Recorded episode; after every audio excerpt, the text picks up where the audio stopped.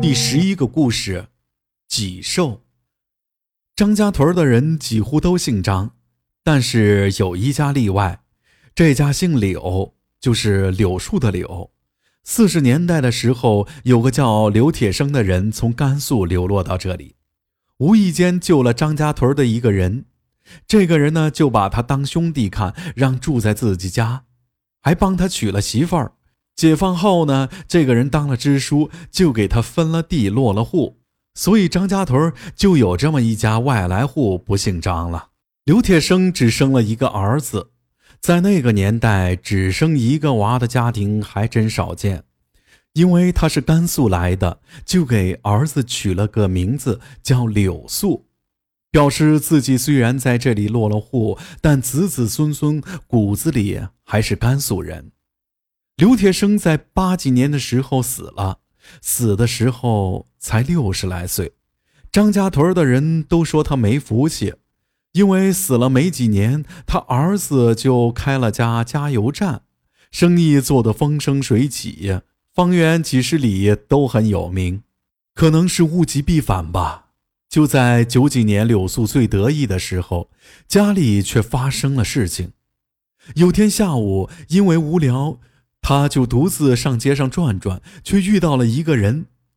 那个人看了他几眼，突然对他说：“你家里一个月内有事要发生，轻则破财，重则人财两空。你最好回去把你爸的坟挖了。”那人话还没说完，就被柳素狂骂了一顿。哪有人让挖自己家祖坟的呢？想着现在装道士、和尚骗钱的人太离谱了，骂了那人一顿后就走了。也没多想，没想到这还没到一个月，家里就发生了事情。他的独生儿子在上课的时候突然晕倒了，在城里一家大医院治疗了一周，还是没有苏醒的迹象。他现在才相信了一个月前对自己说那番话的人，急得到处找那个人，几乎整个县都被翻遍了，就是没找到那个人。实在没办法了，就花钱找了个当地挺有名的一个阴阳先生，看看是哪里不对。阴阳先生看了他家的风水，说是没什么问题，说他家的风水很好，很能聚财。又去看了他爸的坟，一看他爸的墓，那阴阳先生就吃了一惊，因为那个墓风水太好了。自己看了这么多年的墓，从来没有见过财气这么旺的。但是仔细观察了地形，发现了这个穴虽好，但是不至于会有这么旺的财气。话虽然这么说，但是他实在是找不到原因，只能怨自己学艺不精，最后钱也没收就走了。走的时候对柳素说：“你爸的坟财气太旺了，可能你娃受不住，才让你娃成这样子了。”你最好舍些财，看看有什么起色吧。听了阴阳先生的话，柳素也是病急乱投医，准备捐款。但是没想到的是，还没等到他捐款，他刚投资的木材厂的副厂长，也就是他的铁哥们儿，直接卷钱跑路了。工人领不上工资，整天来他家里闹事儿，只好从加油站那边拿了一笔钱给工人发了工资。这下可真是雪上加霜了。虽然钱是真的舍了，但是呢，他的儿子还是那个样子，没有一点苏醒的迹象，就又花大价钱托人找更好的阴阳先生、道士、顶神之类的人，钱花了不少，但是这些人来了都说一样的话，就是说风水很好，财气极旺，但是就是找不到他现在为什么变成这样的原因。这下他几乎陷入了绝望之中。过了几天，医院又打来了电话，说他儿子估计快不行了，挺不过一周了，让他心里有个准备。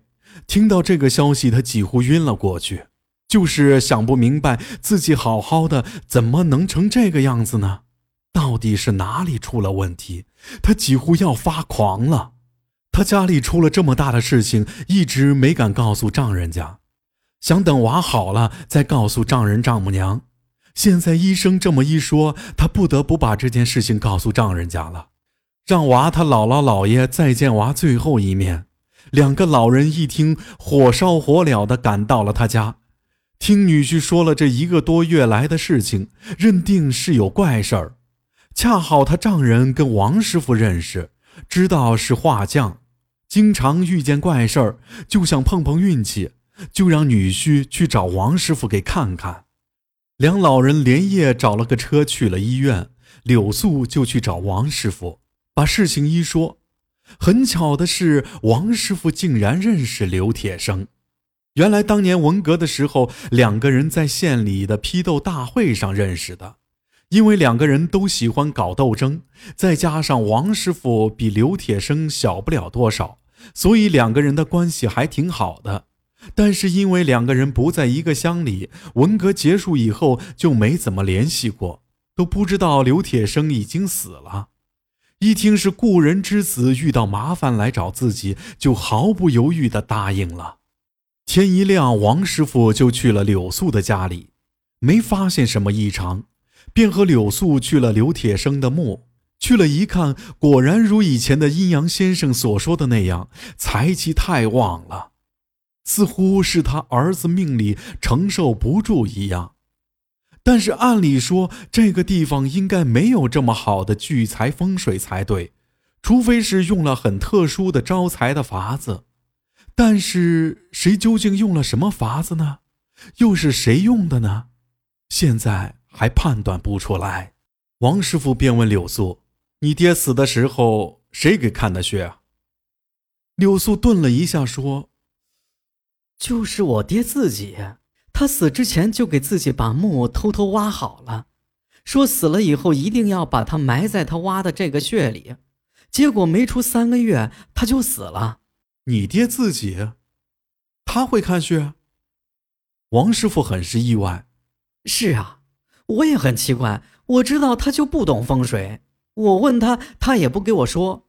他死了后，我就按他的吩咐把他埋在这儿了。王师傅想了想说。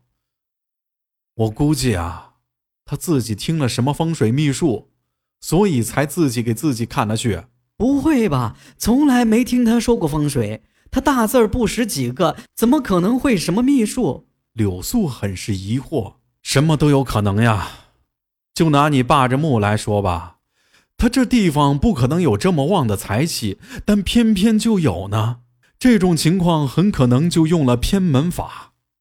王师傅说。现在呢，不管有没有，为了娃，我看呢得听那个人说的话了。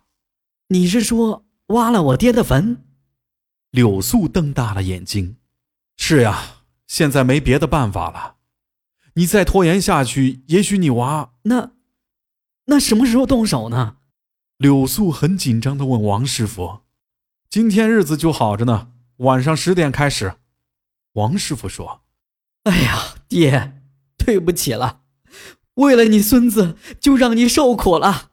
柳素跪在他爹的坟前说：“王师傅找了几个专门帮人移坟的人，夜里十点开始挖，坟被挖开了，因为用的柏木棺材，上的是生漆，虽然在土里埋了十来年，但还没有腐朽。